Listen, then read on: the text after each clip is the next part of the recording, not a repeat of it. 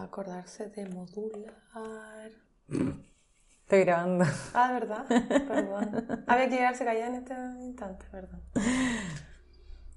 Hola, hola, bienvenidos todos a un nuevo capítulo de nuestro podcast Mueve la Fecha. Yo soy Francisca y estoy con Pamela. Hola, Fran. Hola, Pame, ¿cómo estás? Bien, ¿y tú? Bien. Qué bueno.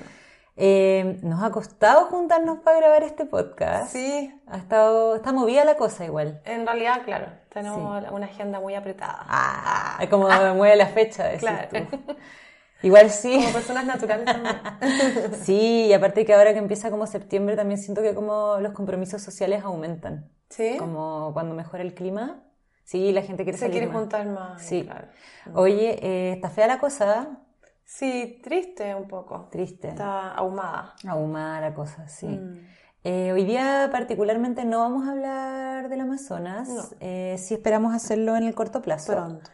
Lo que sí es que estamos tristísimas, que nuestro capítulo de la carne y huella de carbono es esencial para entender un poco por qué nuestro consumo de carne está relacionado a lo que está pasando en el Ese tipo Amazonas. de prácticas. Y llamado también a no comprar eh, este tipo de productos que se relaciona con Claro. el siniestro. Me encanta esa palabra para, para los incendios. Eh, eh, carne, soya y aceite de palma, ¿no? Esos son los que están... Aceite de coco. Estamos en Brasil, hablando de Brasil. Ah, tenéis razón. Sí. Qué cuático. Mm. Sí, pues. Así que más... Pensar en al- otras alternativas, sobre todo cuando estamos hablando de desodorantes bajo huella, por ejemplo. Claro. De cero basura. Sí, Eh, tratemos de reemplazar el aceite de coco con otra cosa. con otra cosa, sí. Eh, No es nacional tampoco. ¿Qué estás usando tú? Ahora me tuve que cambiar a, a- a tipo veleda, de esos como líquidos. Ah, ya. Porque el bicarbonato me estaba haciendo mal. Es que eso el pasa. pH a veces cambia el Sí, cuerpo. me da risa porque a veces la gente nos sugiere como, o sea, nos pide como datos así, eh, ¿cuál es su dato de esto? Y como que nosotros estamos como probando las cosas Y también no hay una solución. y, hay tam- varios. Y también los desodorantes te dejan de funcionar, como es complejo. De hecho, te quería comentar lo que yo estoy haciendo con la pasta de dientes. Ay, sí. Eh, yo tengo, yo soy una problema, una persona, yo soy una problema, Una problema. también. Todos somos una problema. Soy una persona con muchos problemas en los dientes. Eh, he tenido en mi vida muchísimas, muchísimas caries. Lamento que esta sea mi tarjeta de presentación con la gente, pero en el fondo he ido al dentista muchas veces. Tengo dientes complicados. ¿cachai? No. Sí, yo voy al dentista una vez al año mínimo. Mm. Y, y me da mucho susto pasarme una pasta de dientes eh, más artesana, pues, ¿cachai? Porque Ah. no hay ningún dentista que las recomiende, esa es la realidad. ¿De verdad? No, sí, pues. No hay, los dentistas les encanta el flúor.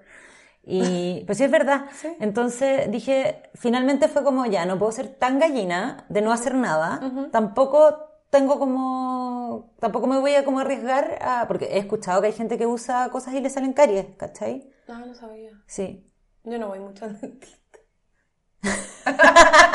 Debería empezar ahí. O sea, somos todos diferentes. Hay gente que tiene más tendencia a tener caries y hay gente que se tiene que cuidar más. Claro. Hay gente que ha probado como productos alternativos y no le ha funcionado. Ese es mi punto.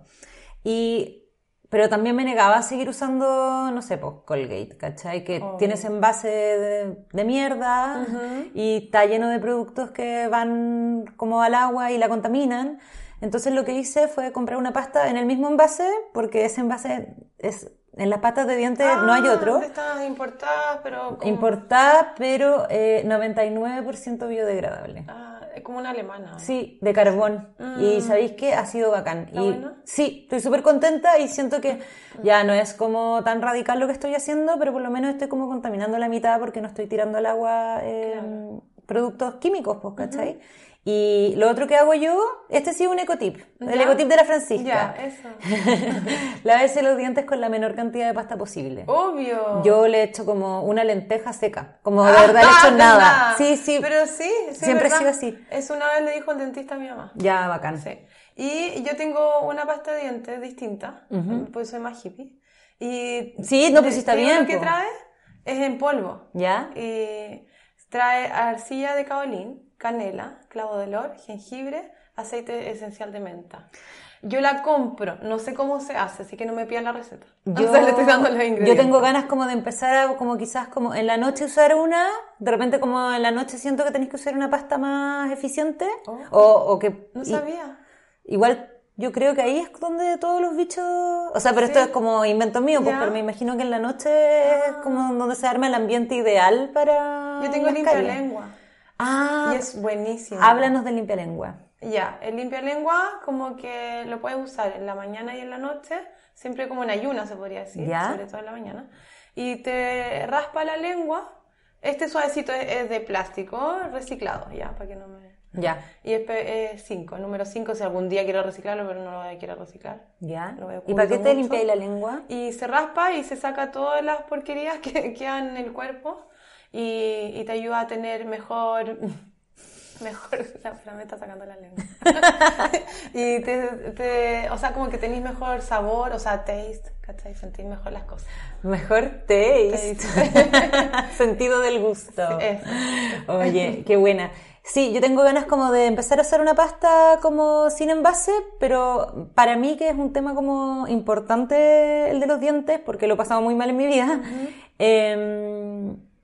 quiero alternarlo. Entonces, de la mañana quizás probar con la nueva, ¿cachai? Y en la noche seguir usando esta como de carbón activado, que me ha salido harto buena, y usar muy poquita pasta. Muy, muy Sí, poquita. hay- se usa poca. Y además, bueno, la que yo usaba antes de esta de en polvo, usaba la, la típica con aceite de coco, lásti- lástimamente. Y, y uno no la puede tirar por el Desagüe, lavado, ya. Porque el aceite de coco con el, eh, con el frío se condensa, entonces lo vais tapando. Te va tapando la cañería. Tenéis que tener como un maceterito. ah.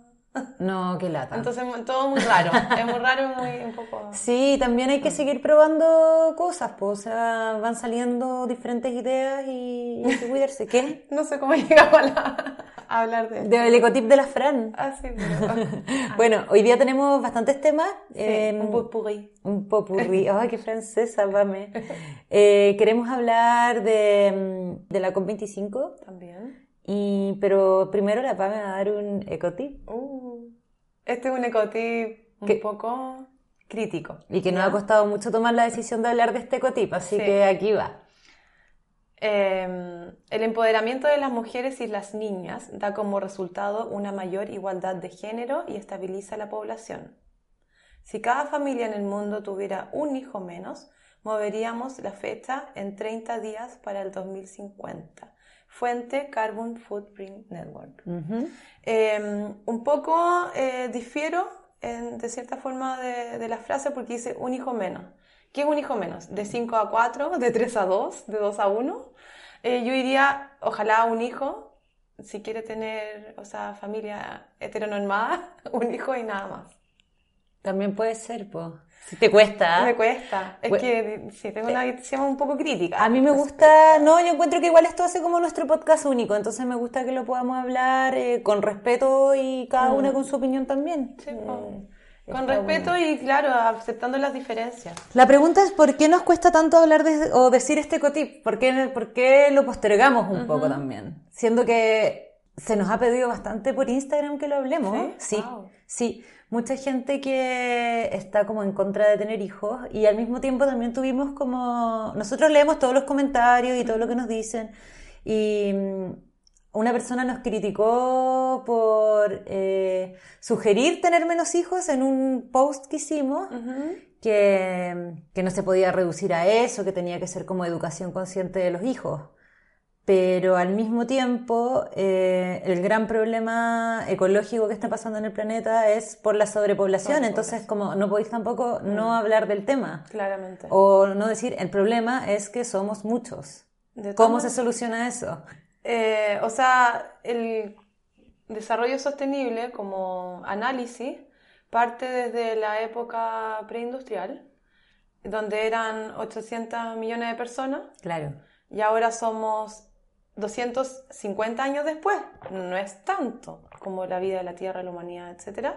7.500 millones. Y, y suma y sigue. Claro. O sea, se supone que hasta el 2050 la producción no para. Y eso significa que hay mayor eh, gasto energético, o sea, los niños, los niños y las personas, si no, no tienen la culpa los niños. Sí, eso también. Las personas tenemos una huella alta de carbono, entonces mientras más personas seamos en el planeta, más vamos a contaminar. vamos a necesitar más ropa, más comida, eh, abrigo, techo, eh, alimentarnos, ya lo dije, eh, iluminación, electricidad, o sea, todo. Ir a la universidad, moverse, transportarse, pasarlo bien, ¿cachai? Mm. Etcétera. Viajes. O sea, mientras más personas seamos en el planeta, más lo vamos a destruir, más rápido lo vamos a destruir. Inevitablemente. Y ya estamos en cuenta regresiva. Es verdad. O sea, la bomba va a estallar. Sí, sí, es verdad. Estamos en una situación crítica. Y también es como, no sé, a mí me gusta hablar de estos temas igual, pero me, me parece súper curioso que, que, haya gente que defienda el tener hijos y que haya gente que defienda el no tener hijos, cuando lo que se está pidiendo es tener menos hijos. Claro. Y me gusta... O seamos menos en el planeta, en realidad. Sí, pues, o sea, en el fondo, bueno, lo que te decía un poco, como para que la humanidad crezca, eh, tienes que tener eh, por, me imagino que es por mujer, 2.1 eh, hijos. Ya, porque en el fondo es tú, la persona que se reprodujo contigo y el punto uno. y así la humanidad crece. Entonces, si cada persona tiene un hijo, o incluso si la gente tiene dos hijos, ya no está creciendo en teoría. ¿Ya? Pero este resultado se va a ver en demasiado tiempo. Claro. Porque en el fondo para que la campana como cambie de forma eh, se necesita mucho tiempo. Entonces es bueno desde el punto de vista del medio ambiente que haya como una reducción de personal. Porque la casa no da Sí, exacto. sí, porque los recursos no alcanzan y, no vivimos tampoco de forma sostenible y este cambio también requiere tiempo. Siento como que pienso que en el futuro probablemente vamos a ser mucho más conscientes de cómo vivir para tener una menor huella de carbono. Claro, pero el futuro ya está. Ya llegó, sí. O sea, es que vamos a aprender por la mala. Yo pienso igual que vamos, yo igual soy optimista cuando ando optimista y pienso que que vamos a aprender por la mala. Como me gusta como lo que pasó en Cape Town, cuando se iba a acabar el agua, ¿te acordáis que todos hablaban del día cero? En Sudáfrica. Ya, Cape Town Ciudad del Cabo. Sí, Ciudad del Cabo. Es una ciudad em, que es como bastante desarrollada y bonita y que tiene... más de África, ¿no? ¿Países? Sí, Sudáfrica debe ser, no, no me voy a atrever a decir eso, pero sí, uno de los más desarrollados y Cape Town es como la ciudad más desarrollada de Sudáfrica. Eh, una ciudad con montones de restaurantes, con carrete, como, como una capital cualquiera. No es capital, eso sí. y, Sí, pero es como una capital. Y mm, la gente iba a llegar al día cero que se iba a quedar sin agua y dieron vuelta al día cero. Ah, ¿Sí eso no fue? Lo sabía. Sí, por ejemplo, el día cero, ya te voy a poner una fecha, pero era, en abril, me acuerdo ya, era el 30 de abril.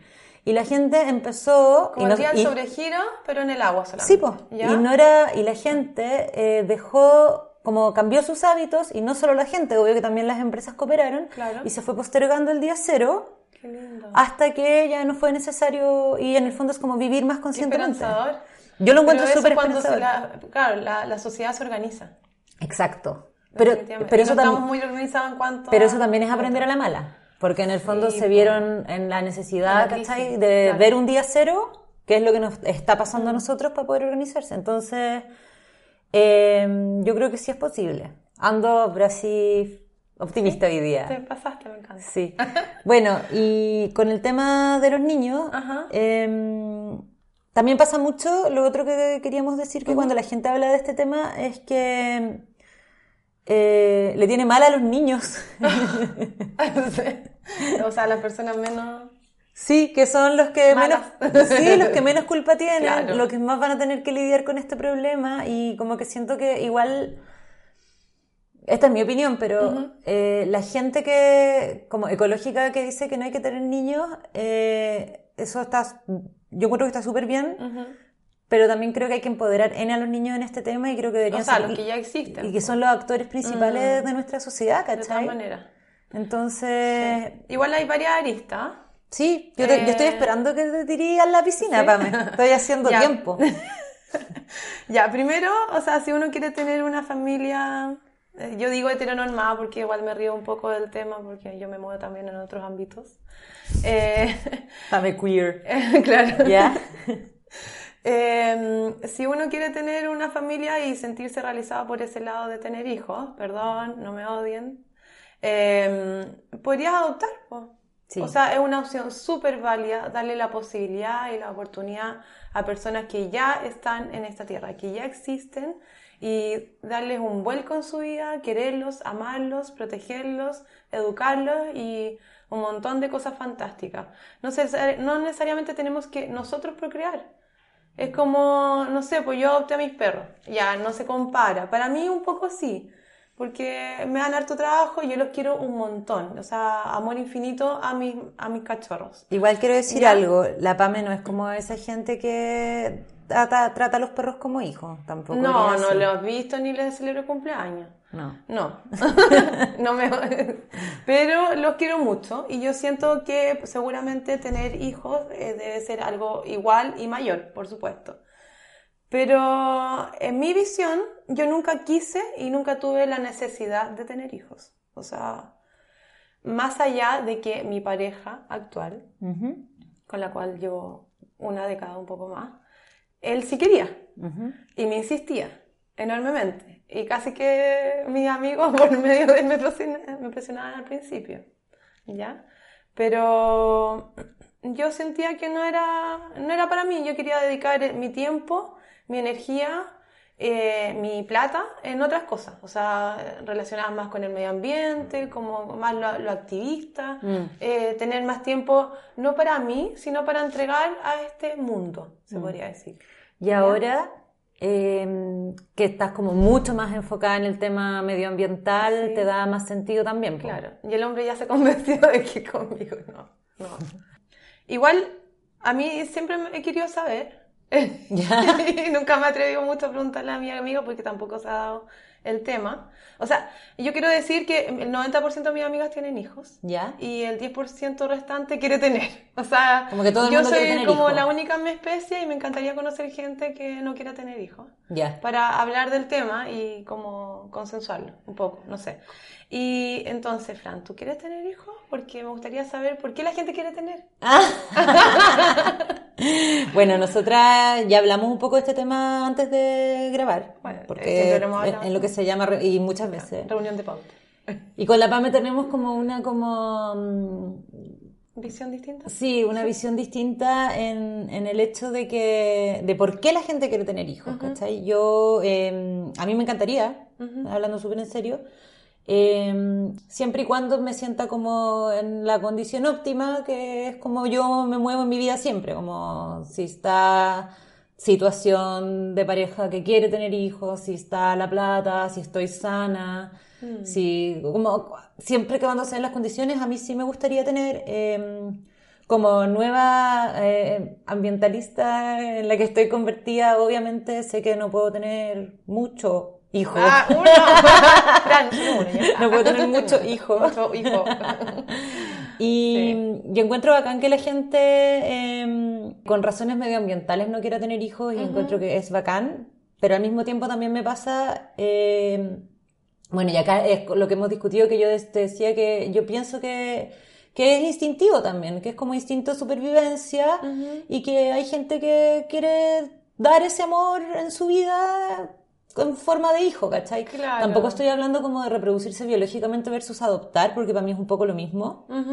Em, Pero para la mayoría de las personas. para la mayoría de las personas no. No sé, yo igual me saltaría un parto feliz. Es que tiene, Ah, tiene adoptar. adoptar tiene Sí. dificultades adheridas que no son menores, ¿cachai? Sí. Y siento que no se sabe mucho de eso. No se sabe mucho. Y no se, por lo menos en Chile no se practica tanto. Yo conozco solo dos personas que han adoptado y las dos son extranjeras. Quizás tienen una visión más Mm. Sí. amplia de- del tema. A lo mejor em, potenciar la idea de adopción eh, mueve la fecha brígido también. Totalmente. po. Eso sería Totalmente. bacán. Sí. Y, y claro, po, o sea, también es como, bueno, ese es un hijo, o sea, como uno adopta perro, puede adoptar. Me, ya, enca- bueno, me encanta que ya. comparís tener hijos con tener perros. eh. Siento que hay tanta gente que se va a sentir ofendida por De esto. todas maneras. Perdón. Pero es que quiero que entiendan que, o sea, no sé, no, no estoy en contra de los niños porque tengo muchas amigas con hijos y, y por eso y cuando hablo de los hijos sus hijos y Mm. mi sobrino me refiero a ellos, no solamente a los hijos de mi hermano. Sí. ¿Ya? Yo amo a los niños, eh, obviamente también me irritan. como, sí, obvio, pues, ¿cachai? Ay, no. Como obvio que te pueden llegar a irritar y todo, pero encuentro que son Es bacanes. parte de, y, del amor. Pucha, igual sí, como que me siento uno como... puede irritarte, te puede irritar tu pareja o tus amigos. Ah, po, claro, también. Sí. No por eso lo va a dejar de querer. Y, y siento que siento que hay que ponerle mucho enfoque a los niños también. O sea, les vamos a heredar un mundo con muchos No, problemas. de todas maneras. y hay que prepararlos, ¿cachai? Sí, mira, la otra vez hablaba con una amiga hace como unos dos meses que ella tiene dos hijas grandes, como de 19, 17 años ya, uno en la universidad. ¿Ya? Y claro que en, en 30 años más va a, estar la, va a estar la embarrada, pero en ese proceso, en esos 30 años, vamos a estar sufriendo lo que está sufriendo ahora el, el Amazonas, o sea, yo tengo el corazón apretado toda esta semana, y, y no lo van a pasar bien. O sea, y- o sea, yo ya tengo 41, mi amiga es un poco mayor que yo y ya lo, lo hemos vivido, hemos vivido bien, hemos, lo hemos pasado bien, hemos hecho las cosas que hemos querido, hemos viajado, que yo no tanto, pero igual. o Lo, sea, comido, lo comido y lo bailado. no te lo quita nadie. Eh. Y eh, no va a ser así con las eh, nuevas generaciones que están creciendo, con las personas que ya existen en este mundo, o los que están naciendo prontamente. eh, no lo van a pasar bien porque no, no es que se acabe, eh, va, ojalá fuese tan fácil que llegara un meteorito y se acabe todo. Porque sería menos doloro- doloroso, ¿cachai? Como que si te dan una, Te da- ataque el al corazón en vez de que te dé cáncer. Mira, te voy y que a, sufras todo ese te voy a proceso. Estoy en desacuerdo contigo y te voy a prestar ropa. Ya. ¿Te da miedo como que la que la gente del futuro sufra? Ese es tu Obvio, problema. De todas maneras. Y me parece súper sea, y me parece súper válido. Pero al mismo tiempo no sabí, ¿cachai? ¿De qué? No sabéis qué va a pasar, como Ah. es que Sí, pero todas las cifras dicen que con suerte no, no subimos 1,5, que es la meta COP, o... Sí, ¿Sí? que también lo- ¿Cachai? ¿O no? Sí, pero al mismo tiempo, por eso el llamado es a tener menos hijos, ¿cachai? Pero Claro. si alguien quiere tener hijos y, y cree que lo puede hacer bien, y ese niño tiene una familia bacán y es parte de una familia y es nomás, ¿cachai? Sí, obvio, de todas maneras. Pero también como que, eh, ya, y esta es, es mi visión. Di, di lo que queríais decir. No, Las o sea, opiniones. Las opiniones. Las Es opiniones que- vertidas en este programa. Ah, sí. De todas maneras, las opiniones vertidas en este programa son exclusivamente de quien las emite yo, Pamela Bravo. Ok, listo. La cuestión es que yo siento también que las familias dicen, ay, ya, es que mi hijo va a hacer esto, va a hacer lo otro. Ah. Y siempre uno como que condice lo que van a hacer los hijos porque obviamente son el reflejo de uno y uno quiere lo mejor para ellos, pero también eh, mi papá quería que fuera abogado, doctora, eh, cosas de un, un padre súper cuadrado patriarcal. Y, y bueno, fui ingeniera Pamela. comercial pero ambientalista. Fue Pamela. o sea, y no me estoy llenando los bolsillos de dinero. Sí, pero es muy ¿Ya? distinto. Eso es una parte. Ah. Espérate. Entonces me acuerdo y netamente de una frase que dijo una amiga en la Academia Circular, precisamente estábamos hablando de este tema, eh, muy en clase, sí que era muy, o sea, no tan profundamente, y ella dijo, si yo fuera como mis padres, no estaría aquí. Mm. Y eso a mí me define completamente, porque yo soy la oveja entre oveja negra y, oveja verde de mi familia. Yo no soy igual que ellos, siempre fui como la persona distinta, la que pensaba distinto en un montón de aristas, o sea, política, religión, etc. Mm. Y claramente si yo hubiese sido como mis padres no estaría grabando este podcast, no hubiera tenido compostera.cl y un montón de otras cosas que he hecho y estoy haciendo y haré. Yo, yo te encuentro como, me encanta como tu forma de ver las cosas, pero todavía no, no estoy convencida, sorry, Obvio. Pero está bien si tenemos que pensar Eh, distinto. O sea, obviamente los papás, es que eso pasa, como que los papás quieren que su hijo sea de una forma u otra, pero igual te entregaron los valores suficientes para que tú puedas elegir por ti misma, ¿cachai? Y eso también, y lo que tú eres, igual es resultado de eso. De todas maneras. Y está Pero bien. también es como he, he tenido que aprender en mi vida, y eso ya es todo casi terapia. Sí, o sea, como O que te vamos a mandar demasiado psicanálisis. tenido que reaprender en el camino. O sea, A mí también los prejuicios familiares y un montón de cosas. Ya hablemos de prejuicios familiares, pues si estamos, No. sí, pues si nos vamos ¿De a lanzar todo? eso, no de ti ni de mí, Ah. pero nos pasa caleta, porque esto ya está más improvisado, pero nos pasa mucho en el podcast que la gente dice como, en mi casa eh, nadie quiere cambiar los hábitos, estoy como complicada, Claro. se ríen de mí, la típica. Mm. Y de hecho, por el mismo podcast, por ejemplo, mis papás supieron hace muy poquito que existía el podcast porque son súper desconectados. activa. Sí, y ahora son súper fanáticos de la PAME, obvio. y, y en el fondo, por ejemplo, yo no les como... Me daba como un poco lata como cuando partió el podcast, que era como chiquitito, Sí. como que no quería como exponerme a, a que juzgaran el proyecto antes de que existiera. Eso me pasó. Entonces, ese es como un tema también, como exponerse a que te juzguen. Claro. Con no tener hijos, con no comer carne, con ser ambientalista, con eh, llevar lo Que te caiga una- Trump. Sí, o sí, o, o con llevar eh, eh, las almendras de a granel en el polerón de tu hijo. El otro día vi una niña que Ah, sí, en el la, Instagram. la chisa, ¿no? Chisa Parece que sí. Sí, sí. Y es como. Y igual, ha sido un poco el ridículo, pues, ¿cachai? Como hoy te sentí expuesta, pero en el fondo es la única forma de La concientizar. loquita del tupper, o sea, La loquita del tupper. la- pensando en la loca del tupper, pero también uno es la loquita del tupper que lleva ahí a- para llevar o... O sea, yo el otro día fui a mi tienda de a granel, que venden a granel, pero no es como su marca, ¿cachai? Tienen a granel, pero no lo promueven. Claro. Y la niña me vio y dijo, ay, la de las bolsitas. Y es como, obvio que se rieron de mí al principio y ya no. Y creo que hay que ser como carne chancho.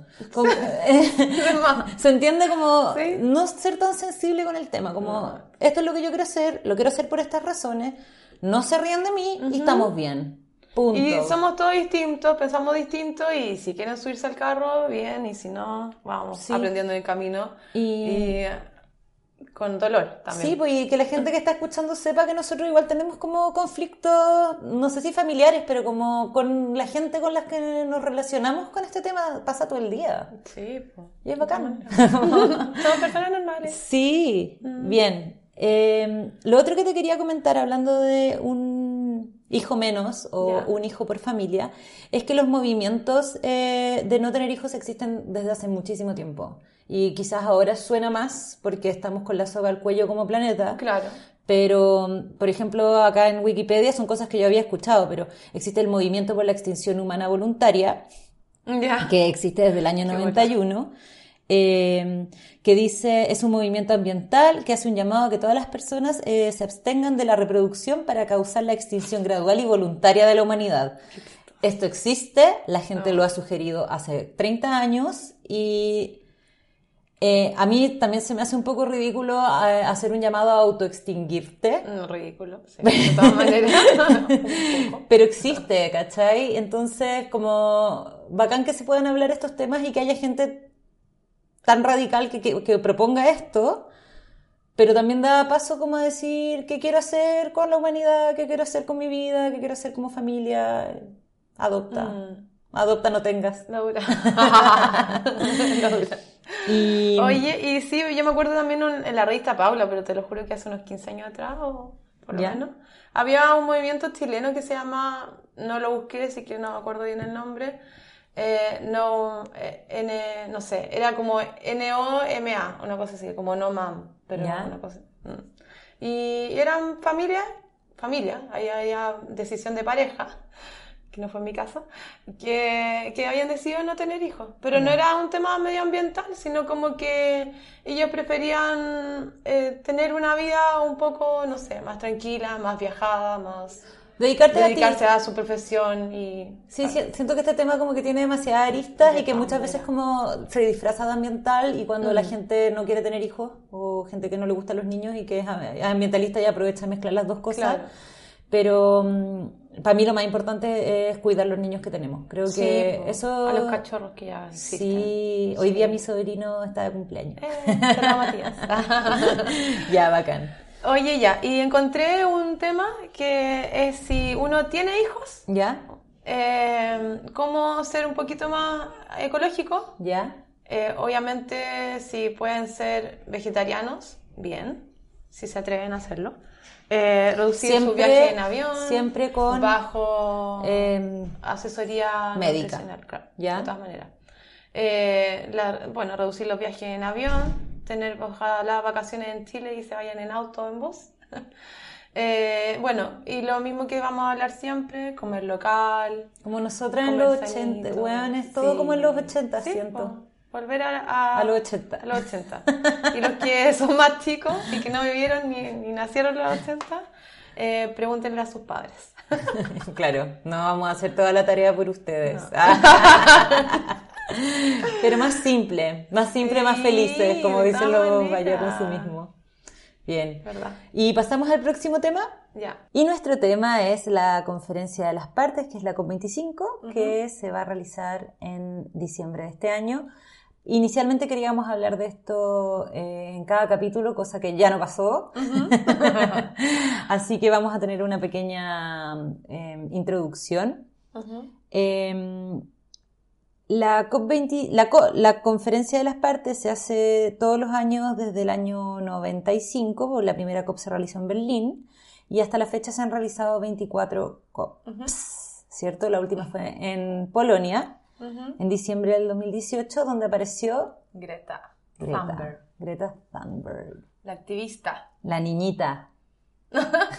Tú fuiste a un encuentro de empresarios, ¿no? Sí, yo fui a un encuentro de empresarios y se presentó a Greta como esta niñita con Asperger que está cambiando el mundo y me cargó, me cargó la bola. No, es, lo menos importante de todo eso.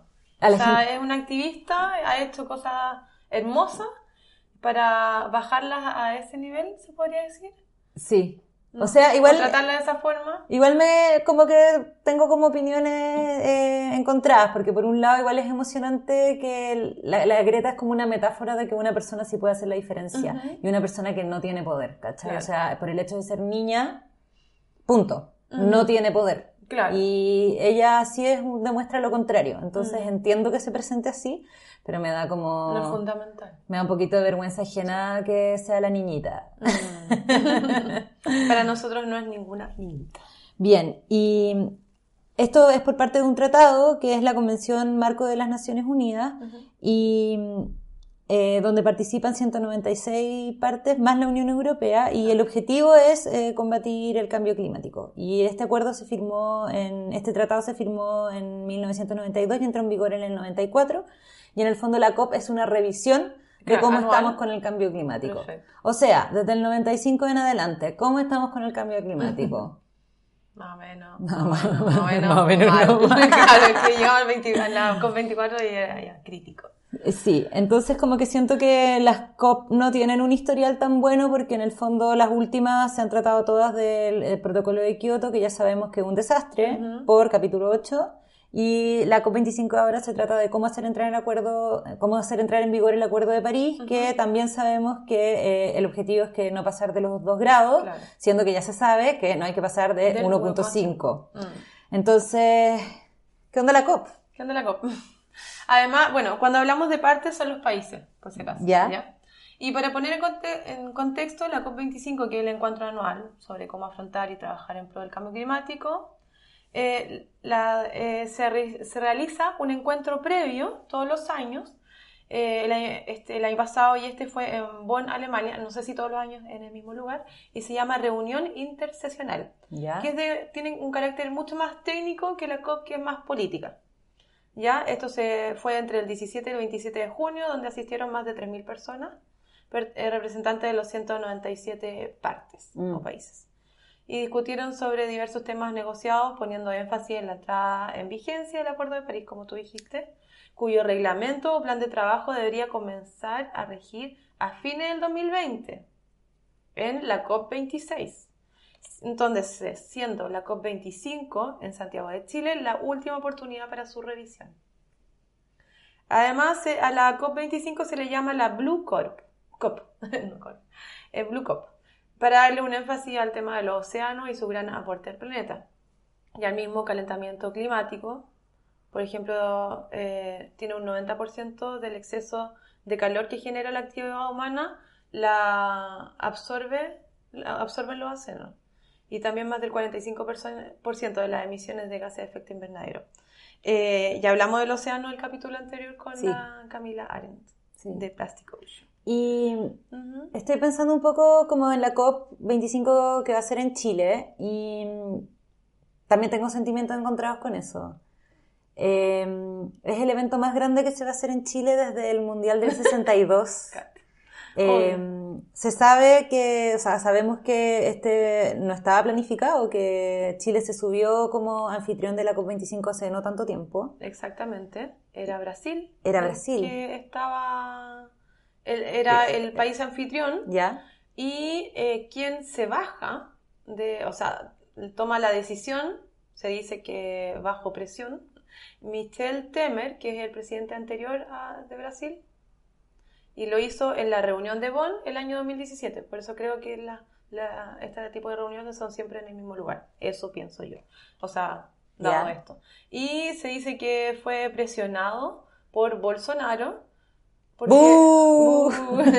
Puro chiflido contra El peor él. de todos. Eh, porque Bolsonaro no está ni ahí con el medio ambiente, con, con la COP, ni con, con nada. Así de brígido. Entonces, eh, como Bolsonaro ya era presidente electo, se supone que él dio el pie y la, y la presión para que se bajara Brasil de la COP25. Y así como también Chile se suma y es el anfitrión de Eh, este magno evento. magno evento, que ni siquiera sabían dónde hacerlo, igual que divertido. No, y además Chile, como lo supo hace tan poquito, se Mm. podría decir, ha tenido menos tiempo de preparación, Sí, porque al final la COP es como unas Olimpiadas. sí. Entonces va a venir mucha, mucha gente a, a Chile. ¿Te cachai la huella de carbono asociada a Mm, la COP? ¿Por qué no O lo sea, pueden hacer como por. Skype? Sería genial, imagínate juntar 197 Skype. Pero, o- no, pero obvio, No. Que, obvio que debería ser como regional y que entre regional se junten entre sí, ellos. po. Bueno, lo importante de la COP es que para sacar una conclusión o, o determinar algo, todas las partes tienen que estar de acuerdo. Sí. Eso es como lo más Sí. importante de la COP. Mm. Entonces, y lo más difícil y también. lo más difícil, entonces no es como mayoría voto gana. Claro. Entonces es un- muy complejo que se llegue a una solución que sea significativa para nuestro planeta. Yo no quiero ser pesimista con esto, pero poner a 196 países de acuerdo sobre cómo salvar el mundo y que la gente no quiera, eh, o sea, que la gente esté capaz a ceder todos, a hacer sacrificios todos, Mm.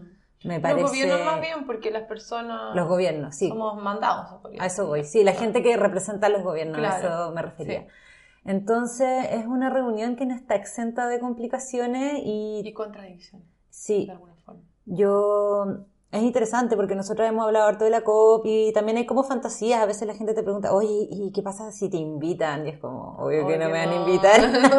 no nos conocen. Pero también es como, en verdad, ¿queréis participar de una cuestión tan masiva, tan grande, tan Mm. burocrática, tan ineficiente? Exactamente. Perdóname, pero Sí. es ineficiente. ¿Qué pasó en las otras 24 COP? Nada. Ah, o sea, imagínate que el acuerdo de París fue en la COP21 y todavía estábamos hablando de los mismos temas. Sí. En esta reunión intersesional, que tratan temas más técnicos, eh, se habla todavía del IPCC sobre el 1,5 grados, ¿Ya? donde gran- los grandes detractores son Arabia Saudita y todos los países destacados de la industria fondo. combustibles fósiles, Ya. claro, petroleros. Eh, y son varios temas que se tocaron. ¿Te comento algunos? Por Además favor. de ese, se habló de los mercados de carbono y dentro de esto, que no han llegado a acuerdo a nada casi. Y dentro de esto, un tema que quedó pendiente es el, los incentivos perversos. ¿Ya? ¿Qué ¿Qué son es? los incentivos perversos, Pame? Es que los países podrían permitir reducir emisiones simplemente pagando a naciones más pobres. Ay, es como bono carbono. Claro, pero ¿cachai? O Mm. sea, le pagamos, no sé, al país, no sé, a Bangladesh unas luquitas y con eso eh, mi bono de carbono está ¿Cómo no en entienden? cero ¿Cómo no entienden que es un problema de recursos? Se acabaron los recursos. del planeta. Punto. Sí, ¿Cachai? No es un problema, como que ya no podéis transar todo con plata. No. Va a haber, o sea, va a haber un problema, o sea, va a haber alguna vez en que el agua va a ser impagable, ¿cachai? La comida va a ser impagable y así, eh, El aire más contaminado que China. sí. Mm. Y no sé, siento que me da un poco rabia este tema.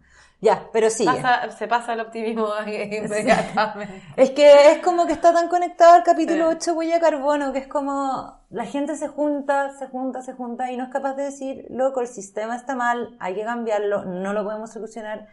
Eh, pagando por contaminar. Exactamente. ¿Pagando qué? Mm. ¿Cachai? O sea, bueno, igual ahí, quizás yo siento que hay como más esperanza con el tema como de la reforestación, ponte tú. Como que si, todos se pusieran de acuerdo para reforestar brígido todo, Pero que naciera, naciera de cada uno y no necesariamente eso después transarlo en la bolsa. sí, ¿Cachai? Sí. Es que al final todo se reduce a eh, una maldita moneda. Y las bolsas y cómo se mueve el mercado en general. sí, es loco eso, Mm. como... Sí. Bueno, en fin. Sí. Bueno, se tocaron otros puntos como también la doble contabilidad de las emociones, de las em- emociones. Sería bonito. Pero la doble contabilidad de las emisiones. Por ejemplo, si yo reduzco y vendo mi parte, no estoy reduciendo yo. Está reduciendo el que paga. Entonces, sí, hay como un simple problema temático ahí. Nuevamente, bueno, Sí. Ya. Y bueno, también otra cosa, se habló sobre el presupuesto de cambio climático de la ONU. Como la oficina de la ONU estaba pidiendo que le, le aumentaran un 21% del presupuesto y como no hay plata en el planeta, eh, quedó en un 5%. Porque hay muchos países deudores, porque los países pagan para, para este acuerdo y participar. para todo eso. Entonces hay una, una deuda que alcanza los 19 millones de euros. Ay, que te juro que me... Porque hay países que no pagan como uno, como, o sea, no uno, pero hay personas que no pagan los gastos comunes, yo los pago porque me da terror de ver plata a todo el mundo. Y, y típico está en departamento de chanta que debe así un año de gastos comunes, ya, esto también pasa con los Bueno, países. realmente somos un edificio. El planeta es un Mm. edificio y son todos pésimos vecinos y nadie piensa nada. La. Ay, que te juro, no sé si te pasa, pero yo- me tenso brígido hablando de este tema, me da rabia porque, igual que en el capítulo 8 me dio rabia porque es como se juntan y se juntan y no, da, no hacen No, nada. nada, me O sea, mucho el- cabo. Mm. como las cuestiones ni siquiera entran en vigor, el protocolo de Kioto no servía para nada, fueron años, ahora el de París también está, perdón que yo lo diga así, ¿cachai? Pero sé que por algo no tenemos ni patrocinio, ni, ni auspiciadores, ni nada, así que filo. Claro. Pero No el, acuerdo de. París ya está obsoleto y eh, parte de lo que quieren esta COP es cómo hacerlo entrar en vigor. Mm. ¡Oh! Me desespera, te juro. Oye, pero lo y lo que más me llamó la atención, porque hay un tema de adaptación. ¿Ya? Siempre hay el tema la adaptación, es súper importante en el cambio climático. Y que se acordó eh, un nuevo programa de trabajo que se adaptará recién en la COP25, que incluye el trabajo con los pueblos indígenas, ¿Ya? para integrar sus conocimientos y cómo trabajar aspectos asociados a la mitigación y la adaptación. Recién ahora, cuando que los pueblos indígenas y toda su sabiduría ancestral debería haber sido tomada en cuenta hace 24 COP anteriores.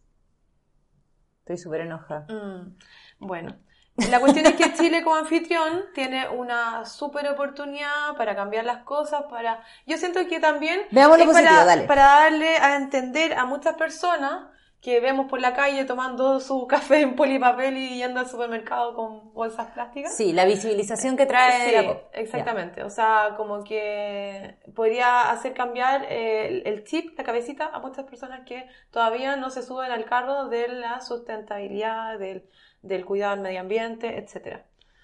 Y, y también como Chile, como país, eh, tiene que mostrar liderazgo y acciones concretas. Sí. O sea, respecto a las termoeléctricas, no de aquí al 2040, señores presidentes, el que sea, porque todos los gobiernos En- han aprobado eh, termoeléctricas en Chile. La Carolina Schmidt estaba muy orgullosa de decir que habían logrado como este acuerdo en 2040 porque estaba, lo habían hecho eh, de acuerdo con las termoeléctricas. Entonces había sido como una Pero es especie de...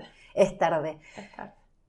Bueno, La gestión es buena, pero la gestión es tarde. Que la adaptación para llegar a que termoeléctrica cero significa que estas mismas empresas, viejos guatones, tienen que invertir en, eh, solar, maremotriz, geotérmica o eólica. Y, y claro, cambiar todo eso, y estamos hablando de Es pega. mega megawatts, Pero la Eh, la Angela no Merkel hizo lo mismo y más rápido. O sea, porque no, no, no llegó a acuerdo. ah. Impuso la Impuso. cuestión. ¿Cachai? Sí, pues Entonces, hay que empezar a y cobrar eso, multas. sí, igual aquí, Pero ¿por qué crees, o sea, que Alemania en Europa se recicla, aunque el sistema, eh, sabemos que la- no es la solución, se recicla hace millones de años? O sea, muchos años atrás. ¿Por qué? Son más Porque- conscientes, sí entiendo. Pero también por multas. Si el ser humano no, no, no, no aprende de otra forma. Mm, Si no lo castigan. ¿Y cómo te pueden castigar mejor con el bolsillo? sí. Oye, que paréntesis, con la Pame siempre, con la Pame conversamos mucho. Ch- Chateamos mucho, siempre hablamos de los viejos guatones. sí, perdón, yo lo dije. Es como una metáfora de la Claro. gente que habla, habla y no hace nada. y se llenan los bolsillos me encantó, que, me encantó que haya salido. Em, Bueno, y así como Chile también tiene entre muchos pendientes y contradicciones. yo creo que como lo que hay que hacer como ciudadano responsable es conversar mucho lo que está pasando y exigirle mucho a la COP25. Con todo este... em, porque no estamos hablando también de, la, de, de este evento que se hace hace 25 años, porque ha sido totalmente ineficiente y creo que lo que tenemos que hacer es exigirle eh, más eh, soluciones y que sean más exigentes, ¿cachai? O sea, exigir que sean exigentes. Claro. Em, presionar, presionar. hay que hacer mucho Mm. ruido, hay que presionar. eh, nosotros somos eh, anfitriones de la COP25. Va a ser acá, va a ser en Santiago. Mm. Entonces creo que, yo honestamente pienso que mientras más manifestaciones hayan, así no estoy llamando al caos, pero mientras Mm. más gente se manifieste, mejor. Más mientras, evidencia la situación. mientras más gente hable y exija, mejor. Y como no creer que porque se va a hacer en Chile y porque estamos con la soga al cuello, Ujú. en efecto el resultado de la COP25 va a ser bueno. Claro. Eso no está asegurado porque No, hay 24 COP para atrás y lo más, Con, claro. lo más visibilizado que ha pasado en una COP25 es la Greta Thunberg. El año pasado. Es, Sí, po. es lo más viral, ¿cachai? Mm. Que es básicamente una persona que no es política exigiendo que se pongan las pilas. Claro. Eso es lo más importante Mm. que ha pasado en una COP25. Pero no he investigado tanto, así que quizás han pasado cosas importantes. Tengo que En la decir. COP24. 24, perdón. Pero en el fondo, han Mm. pasado cosas en la COP, pero yo la única vez que recuerdo como algo importante es Mm. la Greta, po. Sí, pues. Y el Acuerdo de París, que es el que más se habla Y también. el Acuerdo de París, pero porque Trump se salió.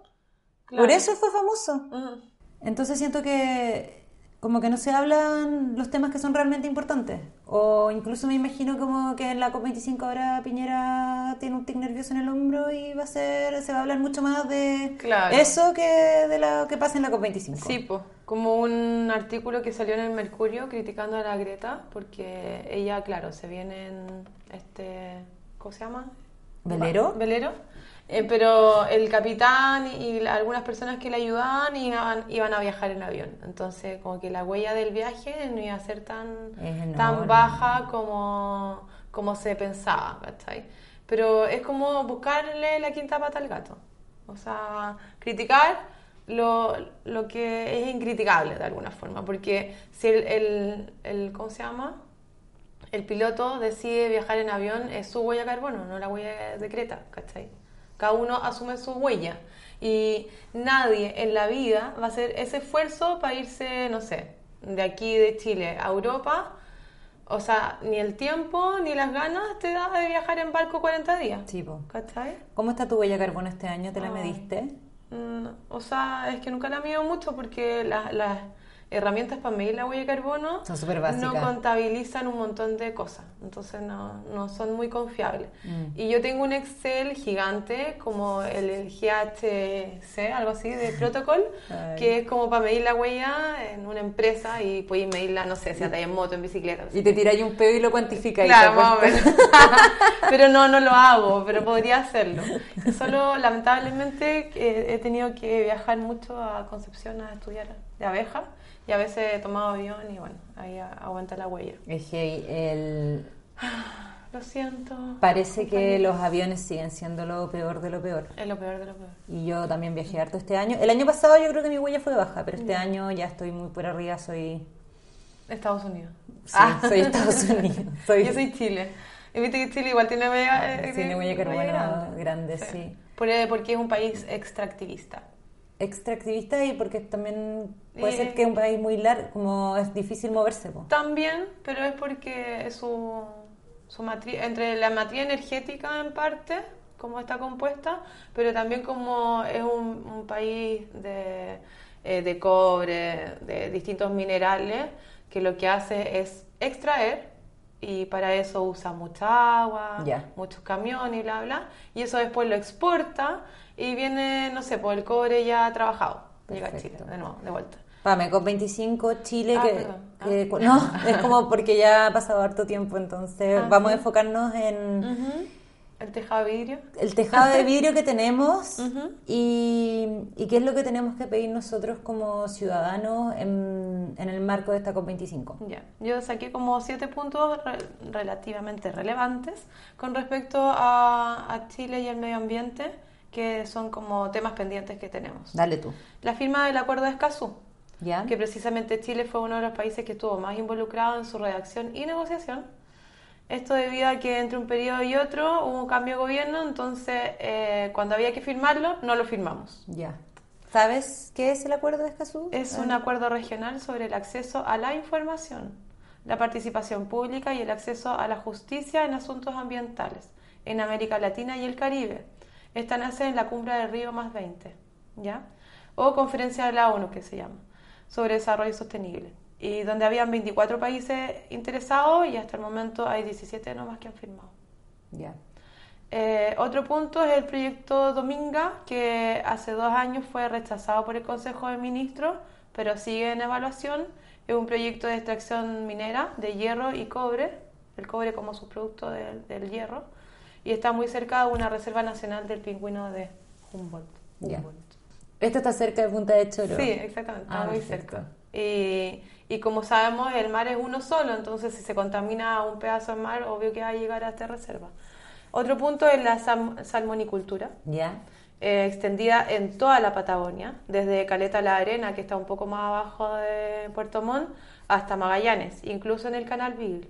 Mm. Eh, en el Canal Beagle hay una reserva de la biosfera, Cabo de Hornos, y el Parque Marino Cabo de Hornos, con 125, o sea, y en total tenemos 125 concesiones en esa zona de acuicultura, centrado, porque acuicultura puede ser cultivo de choritos, pero está todo, la mayoría está centrado en, la- en el tema de los salmones. Una razón más para reducir tu consumo de productos del mar. Ujú. Porque en el fondo. O rechazan los salmones en el sushi, en, en el salmón ahumado, no sé, ver de dónde sale, pero en realidad eh, si hay salmón en Chile es porque está cultivado a propósito, se podría decir, porque es una industria súper es- el contaminante. salmón es de río, Sí. entonces no, no es propio del mar. Es súper contaminante por el nivel de antibióticos que se da. También. Oye, Pame. ¿podemos hacer un podcast del acuerdo de Escazú? Y ¿Solo podemos eso? hacer un podcast de los salmones. En otro, cuando hagamos otro popurrí, hacemos acuerdo de Ah. Escazú y salmones. ¿Puede ser? Sí. ya, o el punto 4. Dime. Tenía 7. la isla Riesco. Sí. ¿Ya?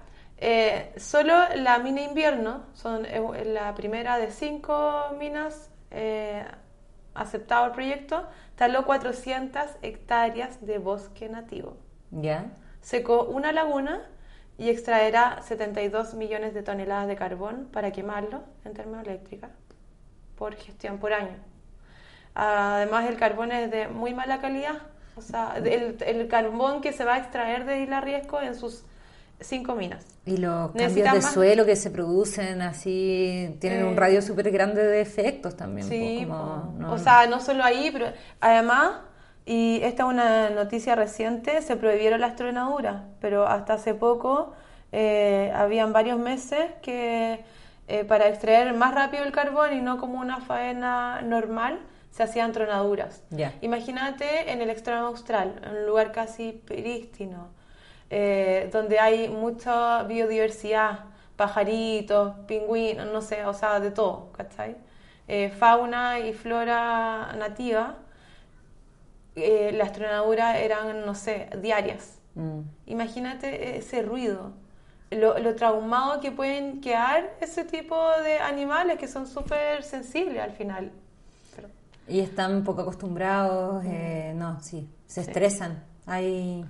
Sí, o sea, a mí me encantaría que todos esos viejos guatones viajaran a lugares tan lindos. O sea, Chile es un país maravilloso, o sea, tiene una geografía impresionante. Es cosa de viajar por, por el sur, por lo- por- bueno, también por el norte, pero por el sur en este sentido, y, y ver lo lindo y lo maravilloso que es. Y seguramente si ellos estuvieran en un lugar así, eh, mirado desde otra forma, más como del corazón, Mm. no les daría ganas de explotarlo. La gente es mala, Pame. Sí.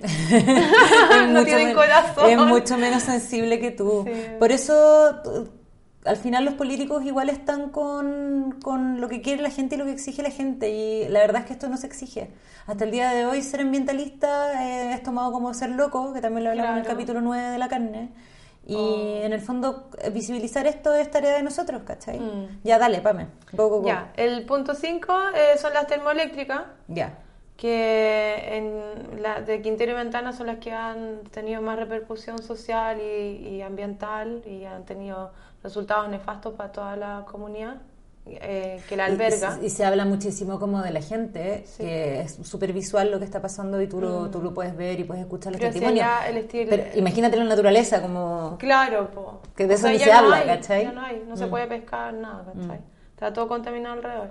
Y claro, la, o sea, la gente vive hasta los 40, 45 años, es como... Cuando se basa en una zona y se basa en cierta edad y se basa en cierta exposición, Mm. Sí, no es po. normal, ¿cachai? No, pues absolutamente. Punto 6, la crisis del agua por la privatización. Eso en Petorca, la, se seca la laguna Culeo. Acá eh, hay pozos clandestinos, Mm. que otros viejos guatones se roban el agua y hacen sus pozos, ¿cachai? Mm. Y secaron una laguna que era un balneario muy conocido. Y lo último, los rellenos sanitarios en general, Tiltil en particular. Nuestra pésima gestión de basura, nuestra Mm. pésima idea de reducción, que todo depende de las municipalidades casi. Claro, y todo se da en una bolsa negra que dura 200 años en vibrarse y más todo lo que trae dentro de Sí. esa bolsa negra. Y bueno, y ahora eh, eh, esto es nuevo, quieren instalar un nuevo relleno sanitario para desechos industriales en Tiltil. Y claro, los que alegan son los locos. Un saludo, un saludo para Tiltil. Eh, yo voy a hacer unos talleres de compostaje. Ah, qué buena. colegios. Yo he ido varias veces y me encanta pasar por ahí además. Sí. Bueno, eh, ¿por qué hacemos esto en el fondo? Como, ¿Por qué estamos como hablando de lo atrás que está Chile en... en- Visibilizarlo, claro, lo contradictorio que puede resultar tener una conferencia de las partes. No somos héroes por recibir la COP25 si es que no somos consecuentes con cómo tenemos que actuar para eh, Claro. mejorar eh, la crisis climática que está pasando. Chile es una de las primeras víctimas de la crisis, de la emergencia climática Mm. y mm, creo que es una oportunidad como para hacer las cosas bien. Pero si estas cosas no se, no se visibilizan eh, en el marco de que, de que somos un país más ecológico, aunque sea porque estamos recibiendo a la COP25, si no se habla de esto, en verdad, tejado de vidrio infinito eh, y no valemos mucho. Mm, Entonces, eh, en vez de sentirnos héroes, más bien ponernos las pilas, exigir lo que tenemos que exigir y mm, revisar siempre cómo podemos mejorar, eh, sobre todo en el ámbito político y que exigirle a, Claro. a nuestro... Y como ciudadanos Gobierno. también, porque nosotros ciudadanos trabajamos, nos movemos en un ambiente capitalista, porque trabajamos con empresas. eh, muchas personas eh, que nos escuchan trabajan en empresas que pueden ser contaminantes o no, pero la gestión eh, tanto parte por casa como en una propia oficina. ¿cachai? O sea, eh, todo esfuerzo vale, toda acción es un gran grano de arena. Sí, absolutamente. Mm. Último dato. Ya. Hay un tuit de la ONU de Medio Ambiente que dice que la reducción de emisiones de los países debe multiplicarse por 3 para frenar el calentamiento global de los 2 grados y por 5 para lograr el objetivo del 1,5 grados. O sea, casi imposible. Reducirte por cinco, imagínate. Claro. Pero ya como tú a nivel de casa es un Sí. esfuerzo enorme. De todas maneras. Sí. Sí. Entonces hay que ponerse las pilas porque no es imposible. No, no, no. Sí. Mm. ¿Quién tiene lombrices ahora? Ah, la esperanza. Nunca pensé que iba a tener lombrices y tengo Está lombrices. metiendo la mano a las lombrices. Ca- De a poquito, de a poquito. rastrillo, Igual me da un poco de nervio. y mm, ser conscientes y también hablarlo. Creo que Sí. mientras más lo hablamos, más lo exigimos. Y eso es súper importante porque los gobiernos igual están eh, para satisfacer las necesidades de la gente y la gente tiene necesidades nuevas en base a, a cómo estamos manejando nuestros recursos. Y, o los recursos, porque ni siquiera son nuestros. Y cómo estamos, la relación que tenemos con el medio ambiente, que la de Chile no es tan sana. A pesar de que tenemos un unos paisajes hermosos y tenemos un montón de naturaleza, no nos estamos portando bien. No, absolutely. Y eso, eso sería todo. Pame, tenemos que cerrar porque estamos Ya. con mucha info hoy día. Mm. Eh, muchas gracias a toda la gente que se ha unido a nuestras redes sociales. Esperamos que haya más gente que escuche este querido podcast. Sí. Eh, vamos a cumplir seis meses Ujú. como podcast. ¡Eh! Unas bebés. Y bueno, como siempre pueden contar con nosotros, eh, recibimos todos los comentarios, somos arroba muy la fecha y que estén muy bien. Yo soy Francisca. Y yo, Pamela. Un abrazo. Abrazos. Chao.